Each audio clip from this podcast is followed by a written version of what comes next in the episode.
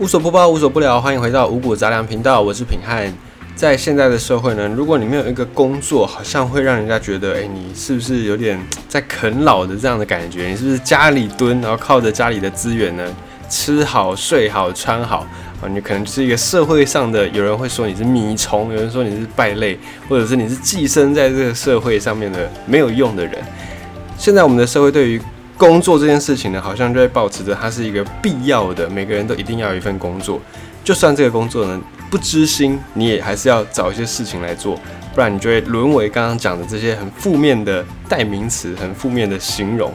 可是呢，这样的一个工作就变成是每个人都要工作，可是你应该很少听到有人在大力的赞美自己的工作。一般大家对于工作都会是。它就是拿来领薪水的一个手段，它就是让我们可以温饱的一个事情。工作本身呢，并没有带给大部分的人很多快乐的感觉，所以在这个状况之下，就产生了一个矛盾。一方面，我们希望每个人都要有工作，可是一方面呢，我们却又觉得工作太辛苦了，工作好累哦。怎么会这样子呢？在这样的矛盾之下，有一个日本人，他非常的有意思，他就在工作的这个中年时期，过了三十岁。正是跟工作更不能够分割的一个年纪，他毅然决然选择放弃工作，然后获得了一个他过去从来没有想象过、从来无法去幻想，或者是无法去了解自己也能够有这样的一个生活，也能够有这样的一个心境。最近这几年，在日本呢，有一群年轻人跟我们刚才提到这个日本一个特殊的年轻人有点类似，他们都被叫做简居族。Hikikomori 这个在汉字就是茧，那个破茧重生的那个茧，然后茧居族就形容好像昆虫一样，我就蜗居在一个小小的房间里面，小小的空间当中，然后来当这个茧居族。这个茧居族在日本大概是二十岁到三十岁左右。这些人呢，拒绝工作，拒绝接触人群，整天把自己锁在家里看电视啦、上网啦、玩电动啦，反正就是足不出户。然后在日本有超过一百万名的劳动力就因此从职场蒸发，在日本这个是非常非常严重的一件事，甚至有点演变成像国安危机的概念。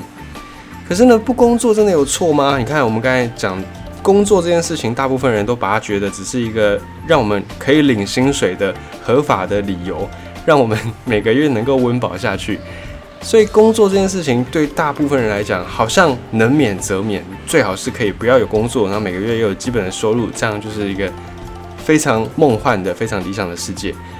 对于这样的一个疑问，在日本有一个现在他已经是畅销作家了，他今年三十二岁。这个三十二岁的简居族，他叫做大原扁里，我们叫他大原先生。哦，这也他也不是今年三十二岁啊，这是前几年的一个新闻，只是在最近呢又。有人把它拿出来在讨论，啊，这个反正他现年就是三十几岁。这三十几岁的大元先生呢，他就原本是过着每天工作超过十二个小时的忙碌生活。有一天，他突然就发现，哎，好矛盾哦！工作虽然可以赚钱，可是呢，也必须要花更多的钱。比方说，你可能要到外地去工作，才有比较好的薪水。于是，你产生了第一个花费，房租，再来交通。就算你住得很近，通勤也总是要花点钱的，交通费也是必要的。再来，你进到公司，你就不会是一个人，你一定会有同事，一定会有上司，会有下属，你就必须要去跟人家搏弄，跟人家交陪，交际也要费用。再来上班，你不可能穿着便服，你一定要再买一套衣服，也会有制装费。所以你表面上看起来工作好像是你赚钱的一个方式，但实际上你要为此花费的钱也不少。所以在领悟这件矛盾的事情之后呢，这个大元先生他毅然决然的辞掉了工作，本来是周休二日，现在他变成周休五日。虽然没有了工作，收入减少很多，可是呢，也意外了获得健康的生活。因为在日本这边要特别提一下，日本跟台湾的职场毕竟还是有不一样的文化，所以我们没有办法直接的类比，没有办法一概而论。但是这边分享的是大元先生他在日本的职场。他离开了日本职场之后呢，没有了压力，也戒了烟。很多人抽烟是为了要排解在工作上的压力。那你没有了工作，自然你没有压力，你就不需要抽烟了。所以也戒了烟，然后有时间去研究每天自己吃下肚的这些东西成分是什么，来源是什么，有时间研究菜单啊，甚至呢可以早睡早起。这些看似很平凡的事情，却在以前工作的时候很难达到、很难完成，这是他辞职之前难以想象的。那他原本的人生呢，可能就有点符合我们在讲的 loser 卤蛇这样的一个概念。在日本，通常有一套标准公式，应该说在呃，不要说日本了，在台湾或者是华人圈，也通常都会有一套标准的人生公式。高中毕业念大学，大学毕业念研究所，研究所毕业完找一个正职，正职做了三年之后结婚生小孩，好像你要符合这个公式，你才是有一个。完美的人生的门票而已，你还不算是拥有完美的人生。结婚生子之后呢，你还要事业有成、名利双收，然后你还要望子成龙、望女成凤，这样才是一个理想社会当中，就是华人传统价值观一个标准的胜利组的公式。那大元他本来的人生跟这个公式毫无关联，他只有高中的学历。毕业之后，高中毕业也没有马上去工作，而是在家里面呢跟爸妈伸手拿钱拿了三年，然后才去打工，也不是找正职哦，是打工。他离开故乡到繁华的东京去打拼，可是发现了在大城市生活好困难呐。这个东京居大不易，你要在东京生存呢，首先房租就是一个很大的花费，很大的开销，然后还有各式各样的这个花费都是非常非常多的。房间又小又挤，房租还是等于新台币两万元，存不到钱，更不要想说退休这种事情，根本不用想都不用想，你只能乖乖的工作，然后每个月赚到的钱大部分拿去缴房租，你变成了一个为养活房东而努力工作的劳动力。好，你说这么惨，听起来这么惨。如果这个工作做起来可以让你觉得非常的有成就感，那就算了。可是日本呢，他们的职场文化是非常的高压的，而且又有点病态啊，就是上司说的话就是天条，就是真理。你就算再怎么样不认同，你也不能够当面的顶撞上司。在日本的职场文化是跟台湾比起来有过之而无不及的。所以这样的文化也让大元觉得哇，好窒息啊！每天去公司都是一个折磨。睁开眼睛，我就觉得噩梦又开始了。好不容易睡醒了，在睡觉里面的噩梦结束了，结果睁开眼睛才发现，现实世界的噩梦是逃不掉的，是更可怕的。以前的工作时间一天十二个小时是基本，加班，然后你要忙的没有时间吃饭，你才会被盖上一个好员工的标签。然后整天呢，前辈还会时不时找你来当出气筒骂一骂。你就算身体撑得住，你的精神也都没有办法 hold 住了。所以原本这样的生活呢，大元先生他就觉得，嗯，不行，我我不能再这样子虚度我的人生了，所以他就辞去了工作。但辞去工作之后，他还是有在工作了，他并不是完全的失业，他就是靠着打零工打发时间这样啊，可能哪里有在缺人、急增人力，他就会去这样。所以虽然称不上是正式职业，可是每个月还是有一个收入在的。这个收入就是呃撇除掉日本的物价啦，撇除掉日本的这个币值的换算之后，大元先生他每个月大约月收是一万元台币，就是扣掉了物价之后，他每个月能够花的就相当是你在台湾用一万块来生活这样子。这钱诶说少是不少，可是说多也真的不够，不太够用。不过，在大元他经过缜密的计算之后，发现其实我们的生活根本不需要花这么多钱的，有很多消费你根本是被引诱的，你根本不需要这些东西啊。比方说房租，这没话讲，你除非你自己住家里，不然你房租一定是要付的。哦，水电瓦斯这个也是，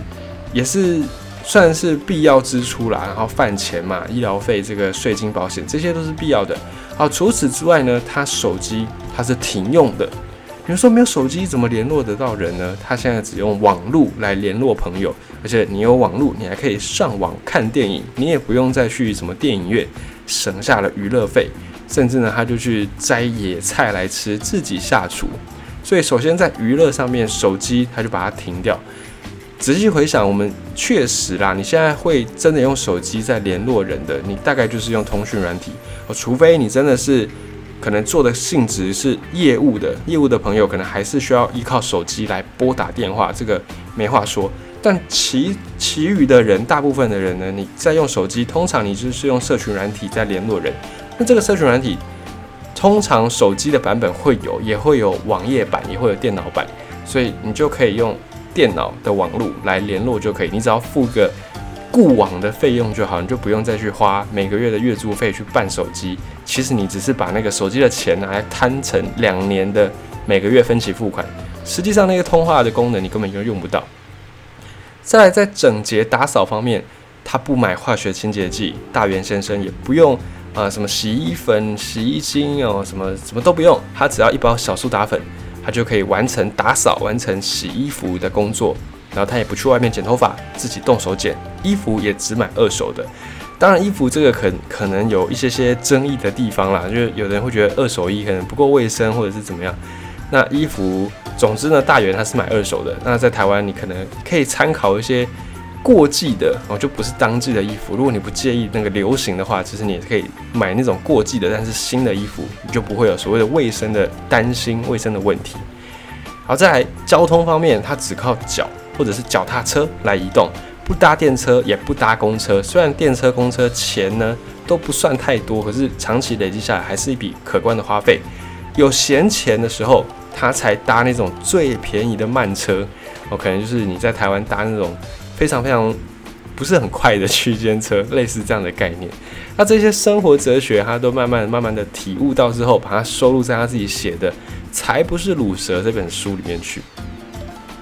这样的一个生活方式看起来好像很完美，可是还是有人批评。有人就说，就是因为有你这种人，日本的国力才会不断的衰退。就是你当了简居族，你都不消费，然后没有办法促进经济活络，经济就像一滩死水在那边。于是呢，不消费的人越来越多，公司没有办法有业绩，发不出薪水，大家薪水越来越少，又更不会去消费，变成一个恶性循环。当然也有人这样批评大元，可是呢，大元他自己想了想。像这些在上班的这些人们，庸庸碌碌的活着，又活在痛苦之中，又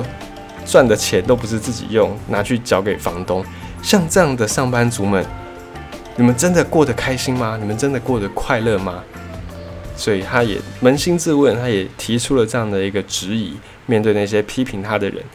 至于如何面对未来的不安呢？你说好，这个生活方式也许短期可以。短期还 OK，你年轻还有还有本钱，可是你总不可能到五六十岁你还维持着这样的生活吧？面对未来的这些不安定、这些不确定，你该怎么办呢？有人这样问大元，